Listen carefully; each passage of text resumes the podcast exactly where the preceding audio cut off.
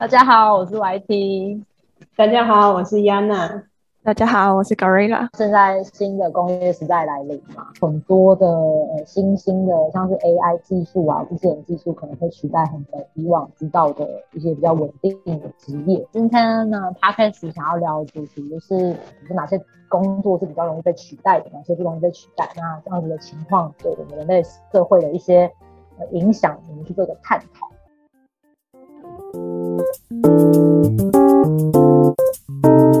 我们上网查，现在是五点零的工业革命。像现在已经到了毕业的季节了，很多学生我花了四年的时间读了某个专业，然后甚至考高中的三年也做了某些专业的学习，就发现说毕业之后出来找找工作，可能做不到几年，就发现自己的工作要被取代。看了很多资料之后，发现第一个最容易被 AI 取代，就是重复性很高的工作。例如像是客服啊，然后快递员、店员、客服的部分，其实我们很多银行现在就已经在用智能客服。因为像我自己之前要减掉中信的信用卡的时候，他就是先导到一个智能客服的页面，然后询问我需要什么样的服务，那你可以点选。那因为剪卡的动作还是需要真人帮你操作，他才帮你转到就是真人的客服。因为银行的业务很多会是问说哦，怎么找回密码？然后一些重复性很高的问题，大家会去询问，所以透过这样的方式可以减少很多人力的时间。对对对，而且其实经常会发现，那个你想打客服进去，永远都在忙线中，所以这种是是 真的很考验。对对对，可以省去那些就是问同样问题的这个过程，然后直到那个最关键的执行，可能再帮你转正了，这样子才不会就是客户也也抓狂，然后 客服也抓狂。真的，因为我真的觉得客服他真的是要面对，就是人各各各式各样。因为他当下打进去的时候，我觉得他情绪一定是很多的，就是准备要跟你 challenge 任何事情。然后，那你我觉得透过就是一层一层，你说所谓的就是。机器人客服来帮你去做这些呃辅导的时候，我觉得他情绪会慢慢淡掉。然后像是呃有一些内容的话，他可能到最后就觉得哦，好好好，反正我已经现在到这一关，我可以好好的来去慢慢讲我的需求，让你知道我的点到底在哪里。我觉得至少这种情绪化字眼会慢慢比较消失。然后重复性的话，我也比较关注外送员这个议题，像 Foodpanda 或者是那个 Uber Eats，都是对这几年才。开始比较盛行嘛，在我们出社会之前是没有这些外送服务，所以等于说我们出来四年的时间，哇，四年的时间里面就开始兴盛起这样的外送服务。那等于说外送员是一个这么新的一个职业群体，可是，在我们收集资料的过程里，发现说现在很多呃国外都已经在实施用机器人去做这些服务了。嗯，我想应该也不用太久，顶多五六年就算久了。那很快引进到台湾，那等于说这些外送员的生命周期基本根本也不超过十年，可能就要被取代，是很危险的事情。因为现在很多刚毕业的年轻人出来就是在做这个工作。还有一个是我比较担心的点是说，外送员他们，你说你骑车嘛，你骑车其实你很难一边去学习新的东西，像有一些，比如说我坐办公室好，那我还可以。比如说听个 podcast 啊，然后学一些新的东西。那外送员的话，你你看他一边骑车一边，这太危险了。那他就等于说他已经一天可能有八到九个小时都已经高密集的这种移动比较危险的状况。那他一天可能就剩下可能顶多四五个小时可以休息。对，然后那它的整体竞争力其实就会有很大很大的限制。我们把客服跟外送员讨论完，那 Gorilla 的话，你可以帮我们分享一下，就是比如说一些数据分析啊，或是比较需要理性判断的一个职业，我们也可以交给呃，就是机器人来做。其实就是我们要所谓的开户啊，或是买股票，因为当时就是我爸他们他都会做一些呃财产的配置，然后他就会有买股票，然后买 ETC 这些东西。然后这边其实一开始刚刚去银行开户的时候，他就会有所谓的客服机器人，先了解一下你整体。的财产的配置状况，然后到后面他会有一个理财机器人告诉你说，哎，你适合去购买什么样的商品，然后他会去做相关的推荐。其实现在很多的网络银行或是股票里面，它其实都有很多这种类型的 AI 机器人会推荐所谓的初心者，让他们这些的理财小白都可以根据这些商品的项目去了解，就是说，哎，我在这样的财务状况之下，可以怎么样去做选购。那我觉得这会比就是人性的李专来说，因为人性是复杂，他可能呃李专他也有自己的生活要顾，所以他可能常常需要推荐一些商品给你来提升他自己的一个业务量。相对来说，我觉得理财机器人都会更加理性啊去判断。对我理解你的意思，就是说，因为像我们自己以往都会遇到业务人员要来跟我们推荐产品嘛，对，那有时候我们自己其实心里面已经对自己的财务状况是有一个想法的，但他们可能会基于希望说自己可以抽到更多的奖金啊，或者是佣金之类的，那就会推荐一些有点稍微超出我们能力范围的产品。这件事情比较稍微有点争议性，所以这种工作的嗯就是兴起，其实也会相对会对这些族群会造成一些威胁。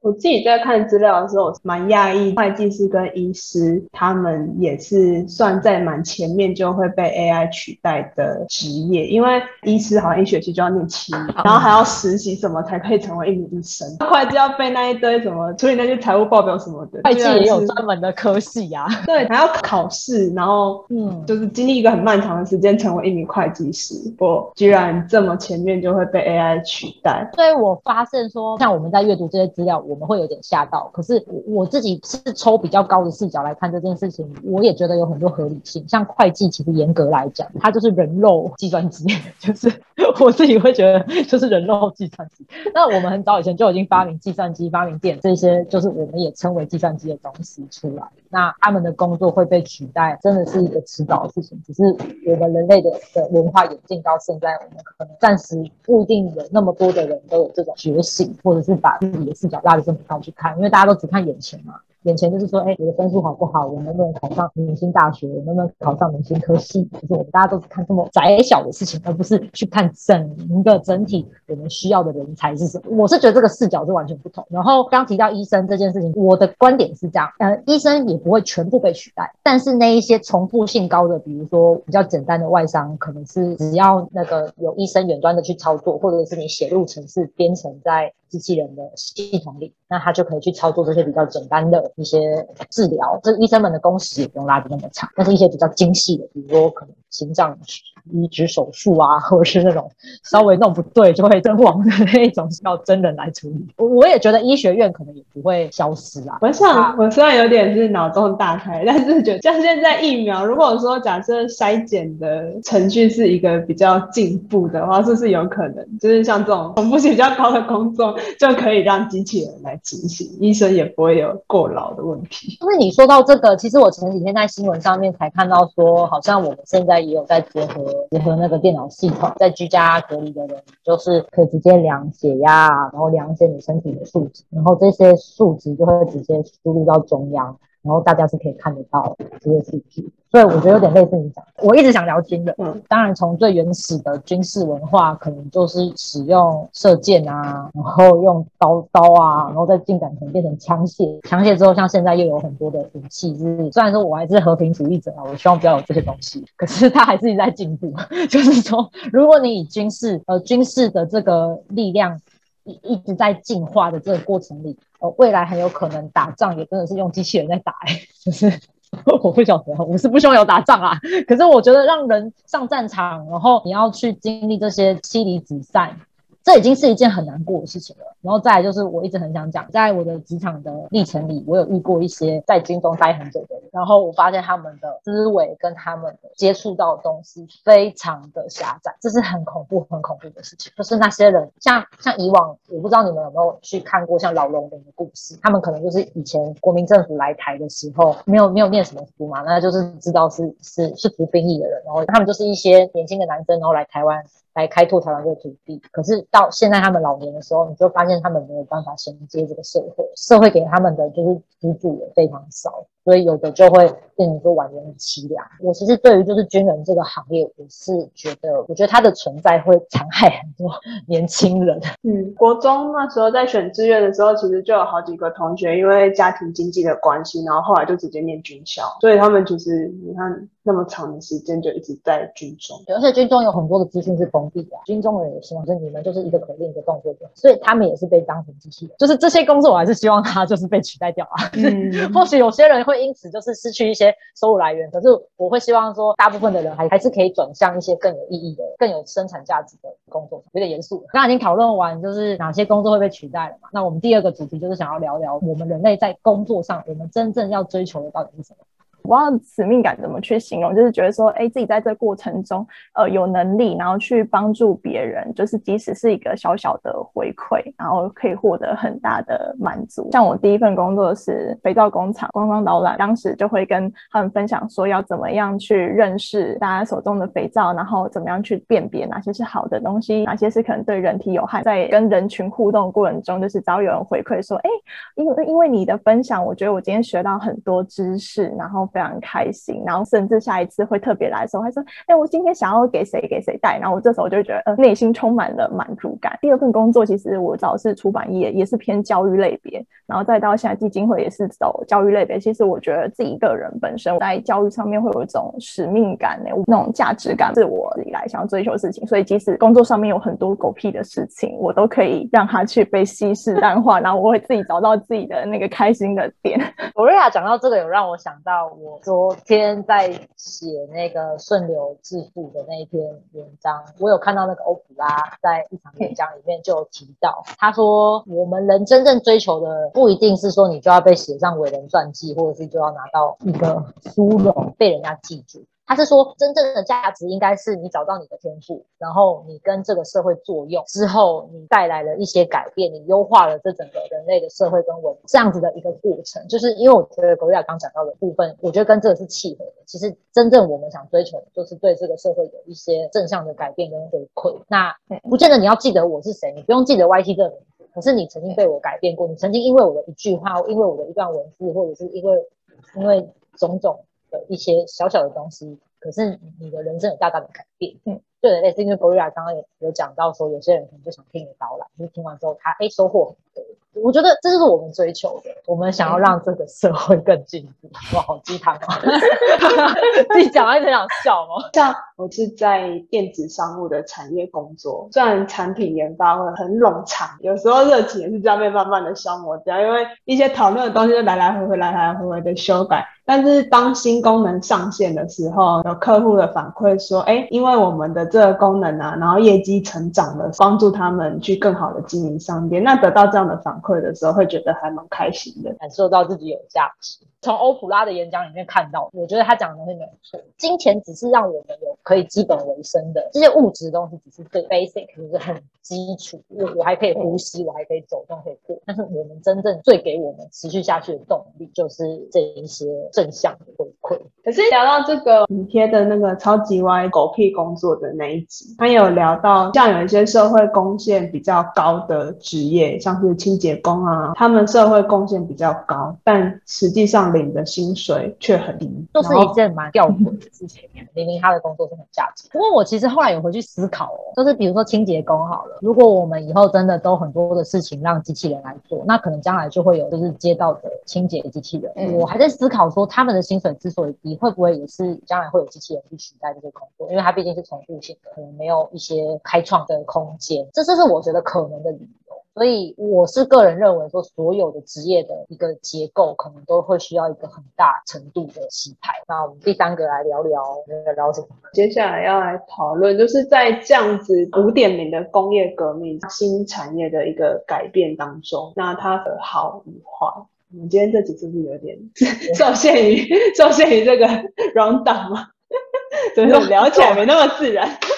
好像稍微有点 K，因为我是在思考，我刚因为我刚刚讲到一半的时候，我就在想说，我们有要像学小船这样子，就一下子就先把结论告诉大家，还是有点像区块式那样子，他好像就是一直聊聊聊。我们之前前几集就一直聊聊聊，好啊，我是觉得不知道为什么今天聊起来有点 K，应该不是只有我这种感觉吧？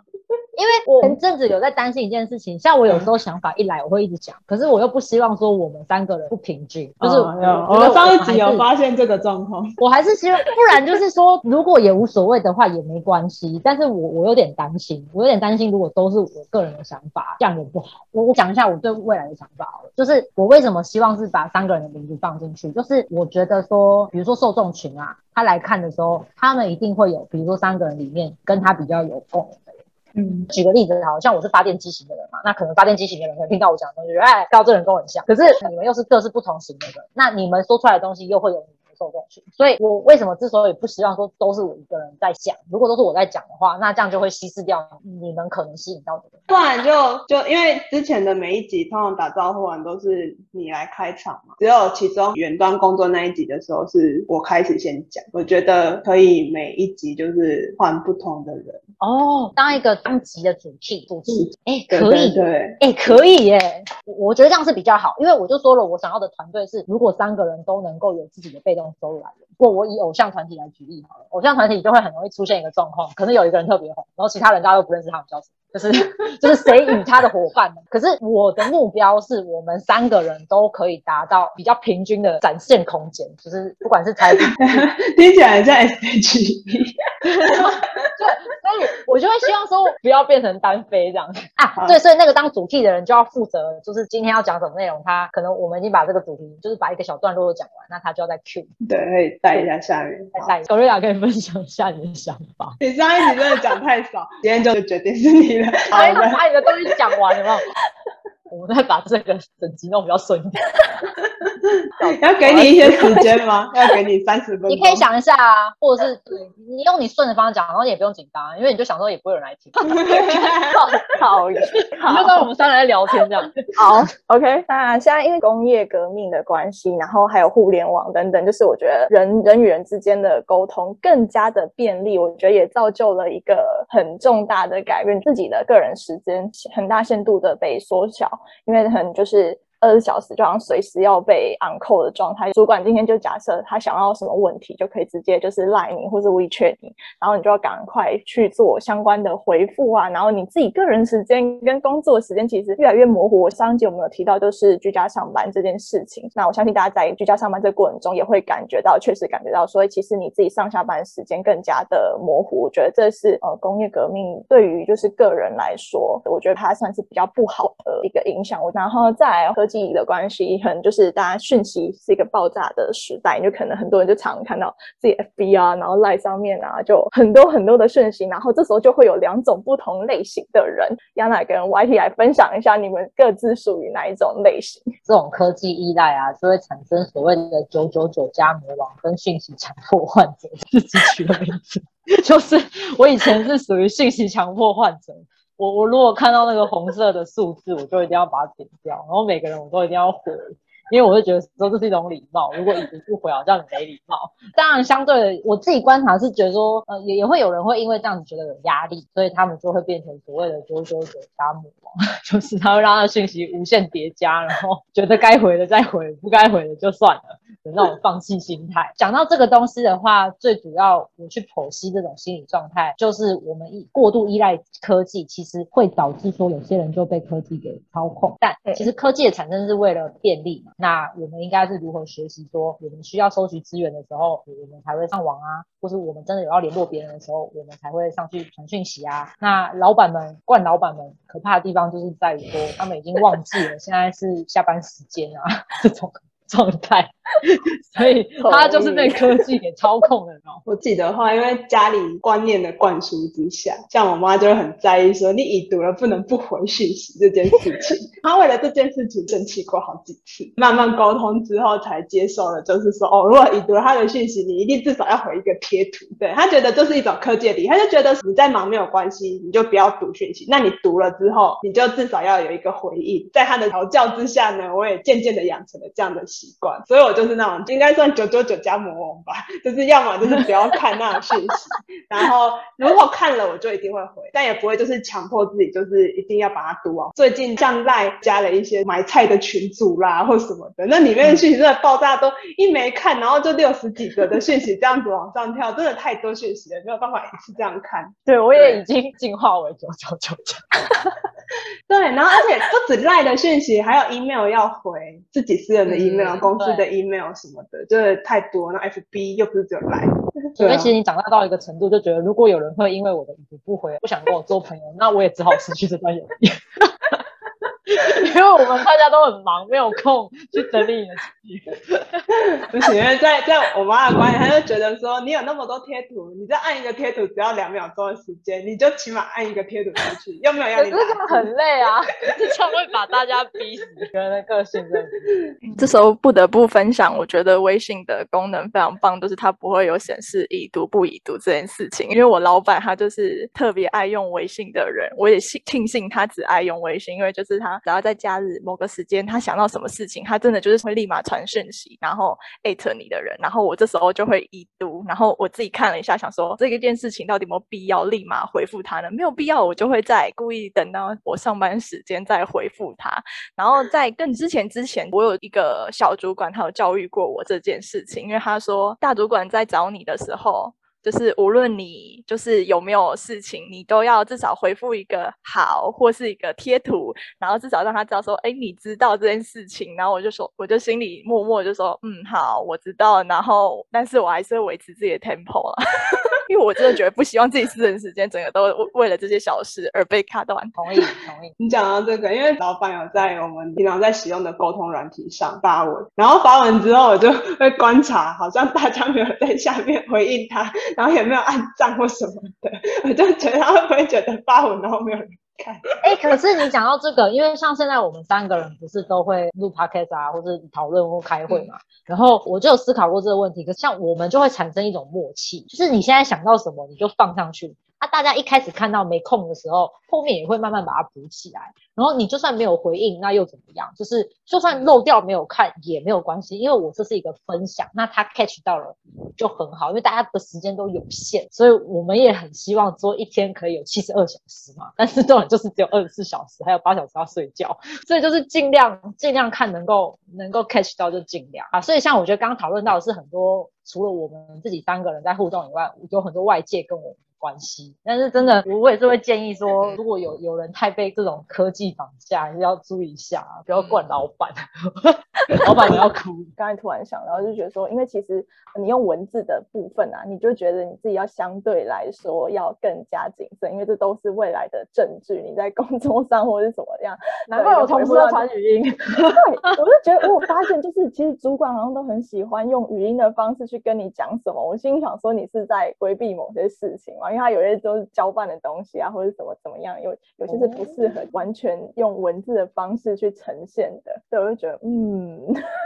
有感受到呢。因为亚娜待的公司小公司，所以你可能不一定会很明显的感受到。可是因为像我跟 Gloria 现在都是比较大体系的，我发现。稍微会有大体系的会故意规避一些事情，对，原来还有这种秘辛，大公司很黑的。我自己还想分享，因为现在资讯的接收真的太便利了。之前在工作状态上要接收太多大量的讯息，每天都在看新的文章啊，然后部落格讯息有点太碎片到最后你好像每个 YouTube 都要追，然后每个部落格都要订阅，到最后导致自己有一点咨询的焦虑。就是你订阅了很多东西，那你其实没有看，那你就会觉得说自己。好像看不完那些东西，其实对自己的学习并没有比较显著的成长，因为。你会不知道要看什么，没有一个规划，然后反而被那些资讯就是追着跑。所以我后来花了一段时间，把一些真的自己没在看的订阅就取消，然后不要的资讯就勇敢的断舍离，让自己回归到一个清静的状态之后，再重新思考现在自己到底是需要什么东西，再去搜寻学习，蛮必要的。嗯，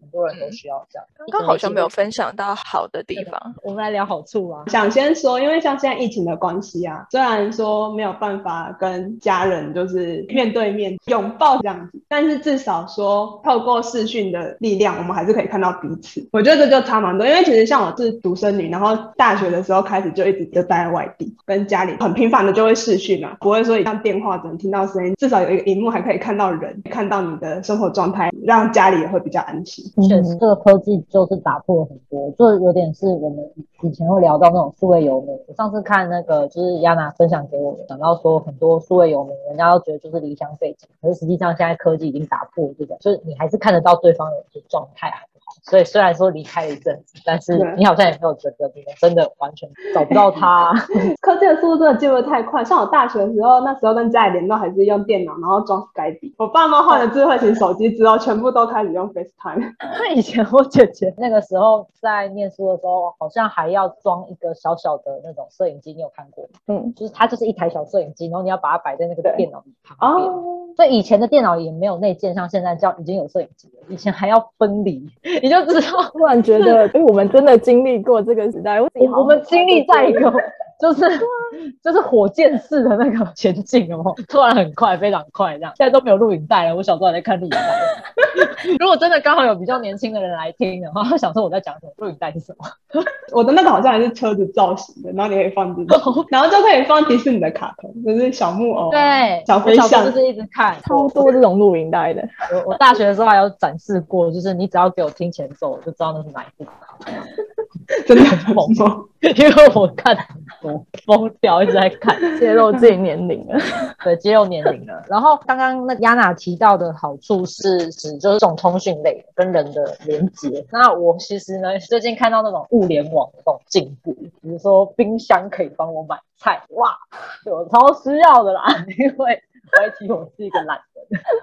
我很希望，我很希望我的家里就是有一个机器人，然后可以帮我打扫，因为我从以前就不想打扫，然后我也不想要自己去买菜，可是我很注重，我很注重吃的东西有没有营养，然后如果冰箱可以帮我调节我个人的营养有没有吃够啊，然后我菜我冰箱也菜不够了，它就会自己帮我联系买菜商啊，帮我订啊，然后只要显示价钱合理可以接受，我按一个 check，然后所有的一切都帮我搞定，我一整个月都不用烦恼。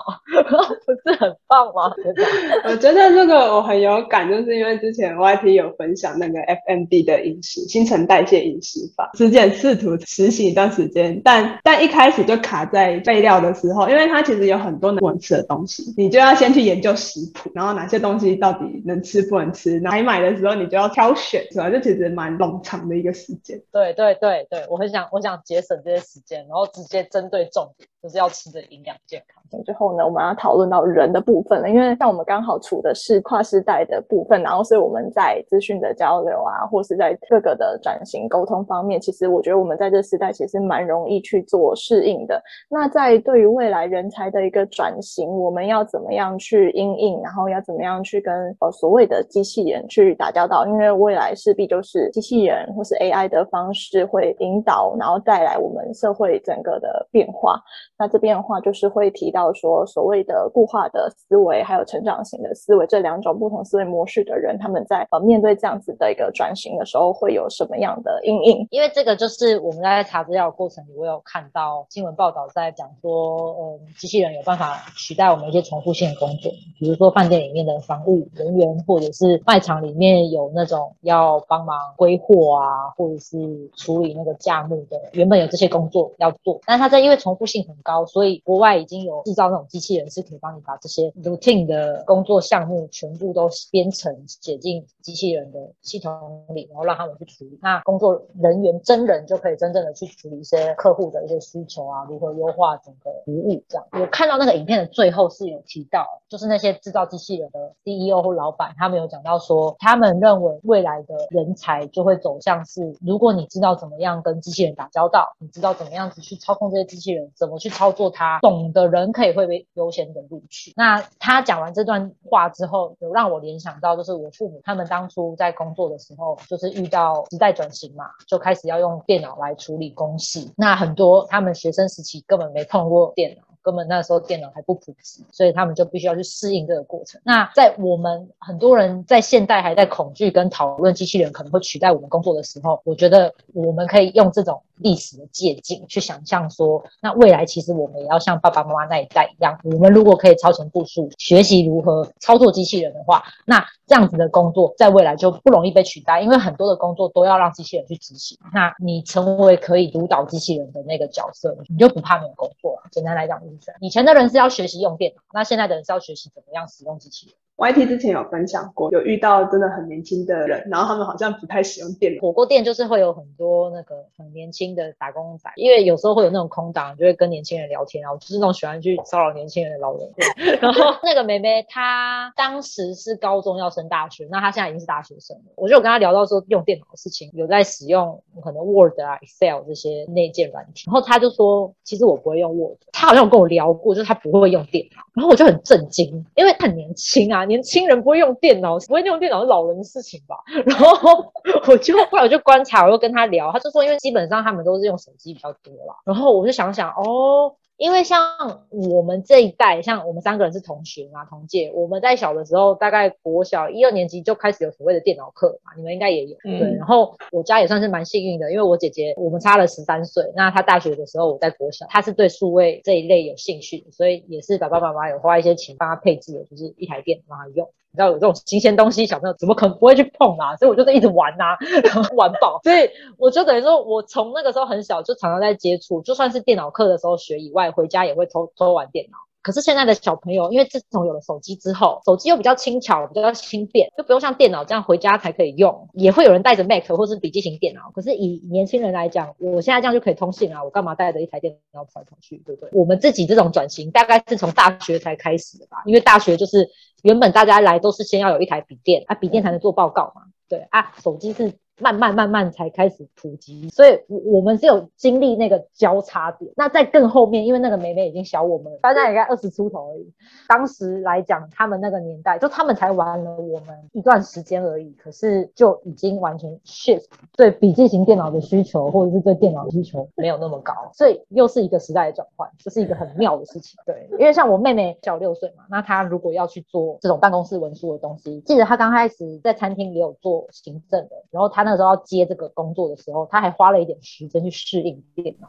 最近你家里的小朋友在用手机的时候，就直接对着语音讲话，然后连字都不用打了。我总觉得我身边有好多东西可以分享，年龄层跨很什么领域的人都有。因为最近小朋友不用去学校上课，所以有一天我姐姐家停电，小孩就全部都跑来了。有一次现在应该小一吧，他很顺手的拿了我妈的手机，然后就按了旁边那个语音的按钮，开始就是查东西。那我在旁边观察他，后来发现选字不对，所以他就只好使用注音，可是他打的非常的缓慢。然后因为我是打字很快的人嘛，所以我在旁边看，我想说天哪，要找多久？可是我又开始在联想说。哎，以前我们都是习惯打字找东西，现在的小朋友已经方便到真的只要会讲就好。那可能很多很多我们过去习以为常的形态都会有很大的转变。这看起来是一件小事情，但是我觉得它可能会连带很多决定性的不同会发生，然后是我们目前还没有办法真的想象到。对，像我们私底下在聊天的时候，YT 也会直接用赖语音直接传语音给我，不然我 我脑袋里的东西太多了，到时候我真的扛。不住啊！我把我的脑内的资讯全部放到马铃薯上，聊聊那些不容易被取代的东西。最大宗来说，就是所谓的心灵跟创作类别。因为其实你可以观察到，从古至今有一些职业其实是没有太大变化，像是作家或是艺术家。会发现说，哎，从很久中古世纪以来，就是人类有自己的知识心灵的时候，他就会开始想要从事创作。那创作这件事情呢，等于是自己跟外界沟通。我觉得这个是目前 AI 比较少有那种情感。的部分，虽然你可能现在有很多是 AI 会写小说、会写创作，但其实我觉得跟最内在的一个对话的感觉是不太一样的。所以你会觉得说，哎，这些作品其实你看得出来哪些是机器人写，哪些是人类创作出来的。我这几天跟我跟我妈妈聊到天，因为她是一个很喜欢阅读的人，她就有说过，一个医生作家，那个医生作家他以前写的文章都是有点抄别人的东西吗？就是或者是他可能只是。在讲述一个事实，可是他的那个文章里面并没有把自身的经历把它融入在文章里，所以就会很难以有所共鸣。就好像有一个读者曾经就是寄信给他，跟他说，就是我看了你的很多文章，可是我要从来不知道你是谁。这件事情就会就让我联想到说，虽然现在 AI 技术开始有在做创作，有在可能。编曲啊，写文章啊之类的，但我的观点是，真的会打中别人的一些创作，是必须有一个人的人生的经历跟历练去有这种结结合，你才会有所谓的共鸣。当然，我们如果先要讲这个，等下会很灵性啊。我我们最近也接触了很多跟灵性相关的知识，所以我其实对这个会比较有感觉，是说，如果你没有一些所谓的共同体验，你没有去体验过一些事情，你没有产生过那些情绪或是。经验的话，那产出来的东西，它或许包装很漂亮，或许文藻很优美，可是它没有一个东西叫做灵魂。真的同意。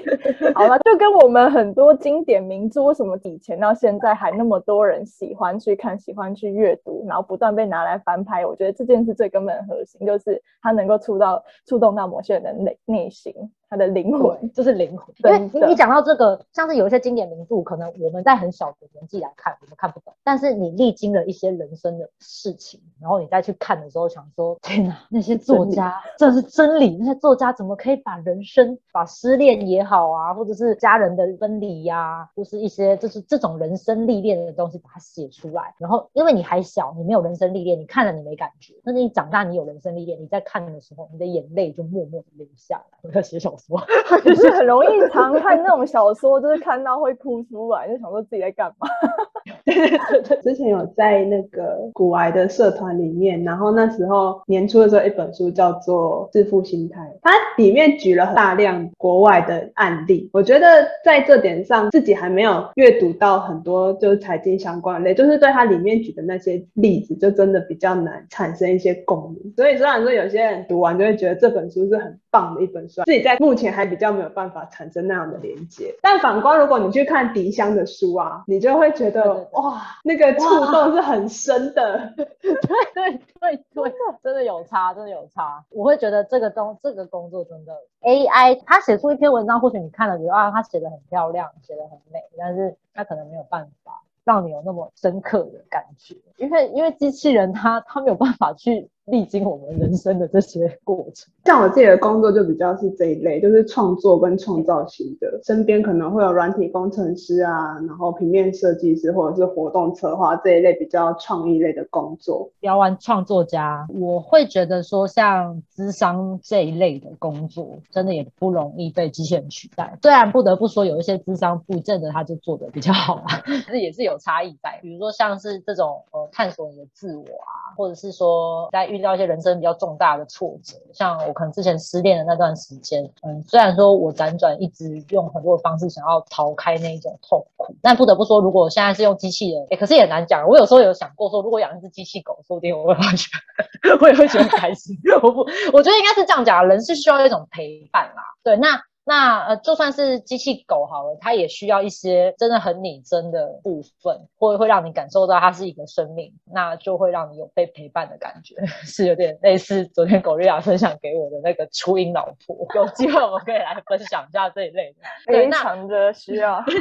我我会觉得，因为人对于一些像是灵性的或者是心灵层面的探索是有办法很深入，不管是 AI 还是机器人，都是要先由我们去写入程式给他，他可能很难像我们。这样子就是有一些哲学的思想啊，或者是心灵的探索，然后一直往那个地方钻，钻个没完没了。所以我觉得，呃，人是需要那一种情绪上的跟经历上的共。你才会觉得说，哦，这个人懂我。在你觉得说你受伤的时候，这种受伤就是心灵的受伤，然后你会觉得，哦，我被他疗愈了，或者是说，哦，原来我并不孤单。真的，律师这个要讲吗？我昨天晚上真的把《Psycho Pass》第一集又补完，睡前在那边看手机，有没有看完？律师这个工作也不容易被取代。那很多人可能都。看过老高，他也有讲这个主题，就是 AI 机器人取代我们的工作。他其实也有提到律师，然后我那个观点，其实我有在思考。他有讲到说，像律师或者是那个法官啦这一类的工作，就是我们要去判断说一个罪犯他到底是有有罪或无罪。然后他就有提到说，如果这个工作交给机器人来做，不就代表我们默许机器人就是神的存在？我记得就是他的太太小莫就说，可是我们人也不是神啊。然后我就在思考这个问题。这个是不是就有点像是我们是情理法，可是像德国他们就是法理情，他们就是法律在前面。所以如果说交由机器人来判断的话，可能他们就会叫法理情。嗯，因为你们昨天有跟我讲那个，可以再去看那个日本动画那个心灵判官 Psychopath，他就是法理典型的用机器人跟数据去判断。然后第一集马上就演到，蛮值得一看的，就是我们会去探讨这个法理情跟情理法之间的拉锯。人太复杂了。对，人类真的太复杂了，这是一个结论。我昨天还有在另外看到一个资料，就是英国的《经济学人》的杂志，它有个报道，就是针对就是像疫情的影响，然后还有 AI 的关系。那其实他们有观察出一个结果，说其实自动化反而创造出更多的就业机会，很多的产品服务它可比较多是那种硬性需求是比较容易被取代，但是其实软实力的工作就是需要这种高度的人际互动的一个服务，这样子的需求会更加的强劲，因为人都是需要陪伴，然后需要心灵层面的内容。然后像因为其实疫情期间，可能很多人就是无论是自愿或非自愿的被离职，然后所以其实有一些创业能量的人，他反而会出来选择开设一些公司，新创的公司其实会在这时候越来越多。那其实也创造不少的职缺机会，让更多人可以来加入这样子有创作能量的一个工作场域里面。那医疗照护在心灵陪伴啊这一个层面，或是教育，因为教育我觉得也很难被机器人取代，因为它可以很快速的学习，但是它没有办法告诉人类怎么样去提升。我觉得这个是很难的，所以才会有百年树人这件事情嘛。他们在预测说，其实，在整个疫情稳定下来之后，改变的不是消灭工作秩序，它其实是改变是工作的内容，它需要更多的陪伴。像现在其实很多声音的主播，只用声音的方式跟观众聊天，然后也不用露脸。一零四上有蛮多这样子的直觉，我有想过要做类似的，因为我这么喜欢很棒呃，就是小兼职之类的。最近朋友们有教我们玩那个全民 Party，就是一个唱歌的软体，我觉得也是类似的性质。嗯，嗯，就是以前我火锅店同事超爱的，因为它流行这么久吗？很久了，只是我都不会跟人家参与那个，因为我就是一个孤独的一匹狼。对，就是类似这种，我知道它有点声音的社群交友的感觉。其实 Clubhouse 也算是，对不比较没那么娱乐性质，对，因为它没有内建那么多什么 KTV 可以唱歌啊，或者是什么送礼物之类的功能。对对对对对对，嗯打卡。我觉得很好玩呢、就是在上面，然后跟人家讲那些五四三，然后人家觉得觉得你很好玩，就跟你互动。我觉得很适合你，我要去传教，我要传 YT 教，天哪，也很适合。信我们得有得永生。可是我觉得我要跟不熟的人聊天比较难呢、我觉得亚娜是这样，你你可以做很多类似，也是，但也是教育类，就是说你可以把一些你你现在学到的很好的东西，哦就是那些你优化的跟人家分享。刚刚就讲了嘛，钢铁型的人适合传授专业，哦，我就我已经记住了，我把每个人适合做什么都要记起来，这样才不会乱套。没错，这就是为什么要开发天赋，很重要。我自己是这样，我有时候学到一半我就有 feel 了，我就要开始一直写，一直写，一直写，一直记录，一直记录，一直讲。然后这个过程其实会让你又在转化，因为我自己在写的时候，我会觉得，哎，这个东西我好像又不足。我要再去补这个资料，然后我再去把它抓过来，会慢慢架构出整个我要我想要说的东西是什么。可能有时候结果出来会跟你原先原先预想不太一样，可是最后的那个结果也会是一个完整的。最近写文章的时候的领悟就是这样，我就我就假装我是我自己是读者，我来看的时候，我就会想要看到这样子的内容。那也不要说写的太复杂，就是说要复杂的话，就将来再补齐内容就好，就是再写一篇新的，然后比较深入的写。那现在这一篇就有点是一个初阶者可以入门出了解街，对对，入门出街引导文，因为一个学问要写的话是很深很多很多可以写。我觉得小船这点就真的很厉害，他的文案总是能挑起你的学习兴趣，哎而且他就是在跟朋友对谈的那种感觉，是真的很厉害。不过也也不用也不用很逼自己啊，就是还是 不知道为什么从一个奇怪的地方扯远。不知道有钱来。这个 这这段是我们自己的开会记录，这样。突然颇有感触的。现在 AI 的兴起啊，当然就是有好有坏。我们会做很多的性向测试，然后像 Psychopath 那一个动画里面，他们就是透过 AI 的方式去辨别每个人适合的职位。像我们很多人刚毕业的时候，会对未来有很多的茫然，然后花很多时间在探索自己上。那这是以往的学校教育没有办法帮助我们的，我觉得啦，就是我也不知道为什么以往明明花了那么多的时间在念面说，毕业之后你要找到自己喜欢、可以持续下去的工作，其实不是一件很容易的事情。甚至有人可能到了十几二十年后，还在重新的追寻自我。我觉得这是现在的高等教育缺乏的。这这是一个点。然后我还有一个观点，就是说，很有可能现在所存在的工作里面，的确也没有你真的会喜欢，或是现在所存在的公司也没有真正适合你。所以有些人会什么出来创业，因为他开创了一个适合他自己。这是是一个比较难衡量啦，因为我们毕竟刚出来，我们没有钱，我们也是需要先生存啊。对，所以这就是必须要去平衡的点。对像我最近微分享一下好了，因为我以前那么喜欢追踪很多的 YouTuber 或者是自媒体的工作者。那像我以前喜欢看浩浩浩放，然后我们以前很很夯那个马叔叔教你弹吉他嘛。然后马叔叔，我虽然有时候还是会观观察，因为因为浩浩跟马叔叔他们还有蔡阿嘎不是组了一个乐你知道七月半，嗯，然后还有上班不要看的阿杰嘛。然后跟还有一个是泰哥，泰哥后来也加入上班不要看。这些 YouTuber 其实都是他们还没有组这个团之前，也都是逐渐的有认识这一些自媒体工作者。那我我想要讲是说，像像马叔叔，我今天一早起来，我滑脸书的时候就看到马叔叔的小马吉是小马吉是他的小孩，对，然后他也结婚一阵子了。那我想想，我我在我们认识他的时候，马叔叔还才刚出，没有很多部影片，但是流量已经开始起来了。对，因为我们那时候大学都喜欢学吉他嘛，所以就是会看他教学。我我就思考到说，像马叔叔，其实你说像他这样子的创意工作者，就让他去一间公司，然后永远待在那边，那就埋没掉他这个现在这番事业。可是你说哪一间公司能够提供马叔叔这种，这是他自己创造出来的，他的这个个人品牌是他创造出来。其实我觉得这种就是所谓我们读书读到很迷惘的这件事情。我觉得变成说有点有点难去说是不是就是社会怎么样，因为很有可能社会说现在所存在的公司跟工作的那种创意是没有办法容纳你，因为可能你已经可以再去塑造一个全新的商业模式。而且在追的自媒体的工作，其实年纪都跟我们很相近。对啊，对啊，所以我反而觉得这才是趋势哎，我反而觉得其实我们真的应该要自己出来，真的在房间你要我去找，真的我很喜欢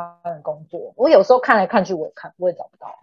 硬要讲的话，好像只是勉为其难的把自己套进去，可是你要说他是不是真的很属于我要，但不全吧。觉得就是未来一直在变吧，就是像当时我们也没有所谓 YouTuber 这个职业啊，像现在 YouTuber 等于是一个新的职业出来。那其实我们很多职业，其实在过去是很难想象说，哎，他居然有机会发展成这个样子。像我们以前也很难想象 f o o Panda 这些职业的出现啊，反正这些都是因为在不断的变化过程中，然后创造出这种全新的职业，然后可以套用到某些人的身上，还是适合去做这些。职业的内容，然后或是他可以甚至是跳脱这个目前现有的框架，去创造其他的需求出来。像我就在分析小船，我发现他其实在做的事情就是一个云端的教师，而且他教的内容其实小船是老师，严格来讲他是一个老师，然后他教的内容是学校不会教的这种，因为这是全新的东西，他在把所有的就是自媒体人的这些经历系统化。然后变成教材，所以其实他还是在做老师这个工作。可是你叫小陈去学校里面当老师。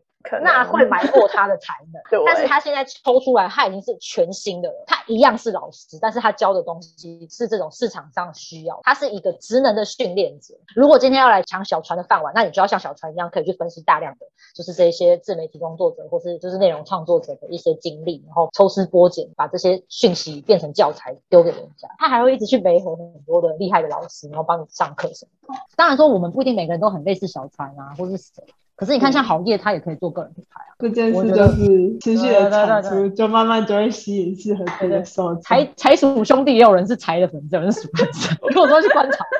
我觉得鼠比较帅，我觉得财都超像靠背。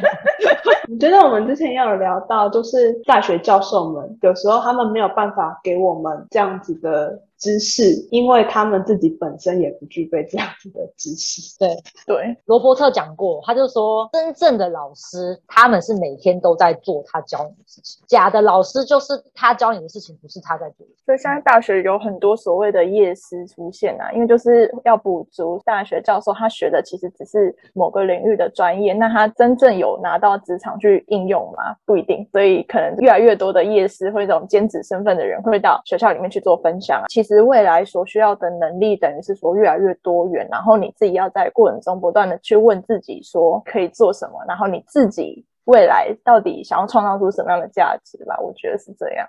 所以这东西是很跳出的，像嗯像刚刚 Gloria 讲，因为 Gloria 的工作是做这些相关的。之前看到唐凤的文章是写说，就是他的观点是觉得，其实孩子真的念完高中就可以出去，就可以进入职场，反而大学的教育应该是你进入职场，发现自己哪里不足，你再去补再。回去，嗯因为像你刚刚讲的夜师，虽然我觉得这是一个非常好的一个机会给孩子们学习，可是说真的，大学生如果没有什么社会历练，我丢给你很多很有营养的东西，你也听不懂。他还是没有办法吸收啊。对对，其实继职教育应该是我们要走的。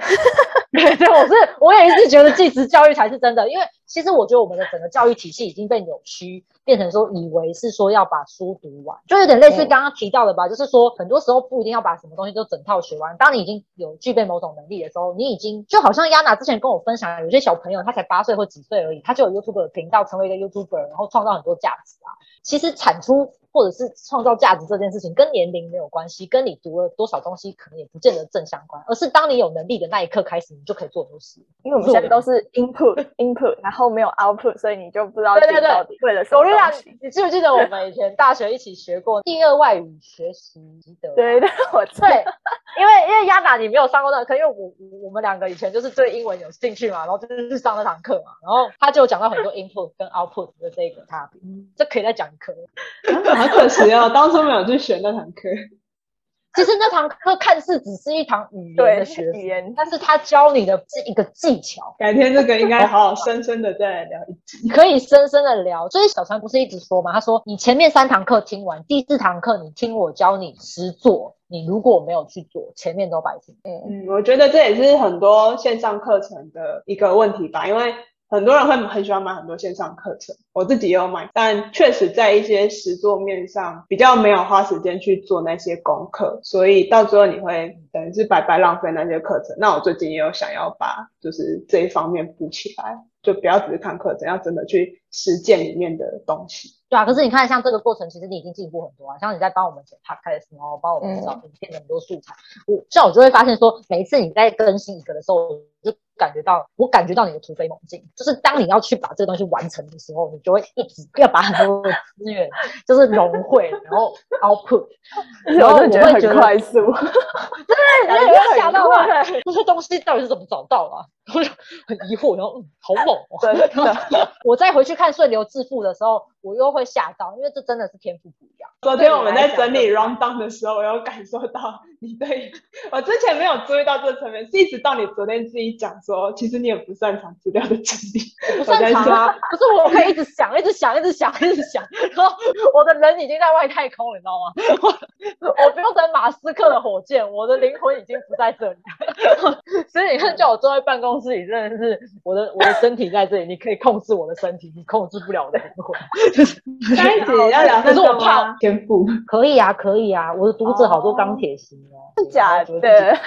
觉得自己不天才的，我想说不会啊，你不会，你不会不天才啊。我们这种啊发电机需要钢铁。可以再细讲一下很多，因为像最近 YT 也有在观察网络上大家的留言的时候，会发现很多人其实一开始就会觉得说自己不可能去做这件事情，然后很多就会说是我再想想，我再看看这样子的一个心态面。对啊，嗯我也没有因为我很不会整理资料，我就叫我自己不要做啊，反正就是乱七八糟也给它做下去啊。而且因为这种误会，是因为 YT 现在本身的工作就是在整理一些文章也好，或者是 我觉得你很厉害，你可以看那些东西，然后 你说我，你说我会触发一些有有点莫名其妙，这个跟那个跟这个，然后全部放在一起哦，有相通哎、就是要用 YT 的那个发发电机，然后一直是骚扰两个钢铁型的人。啊太好笑了。好，那我们下一集就来聊聊这个顺流致富。那我们今天就聊到这边，拜拜，大家拜拜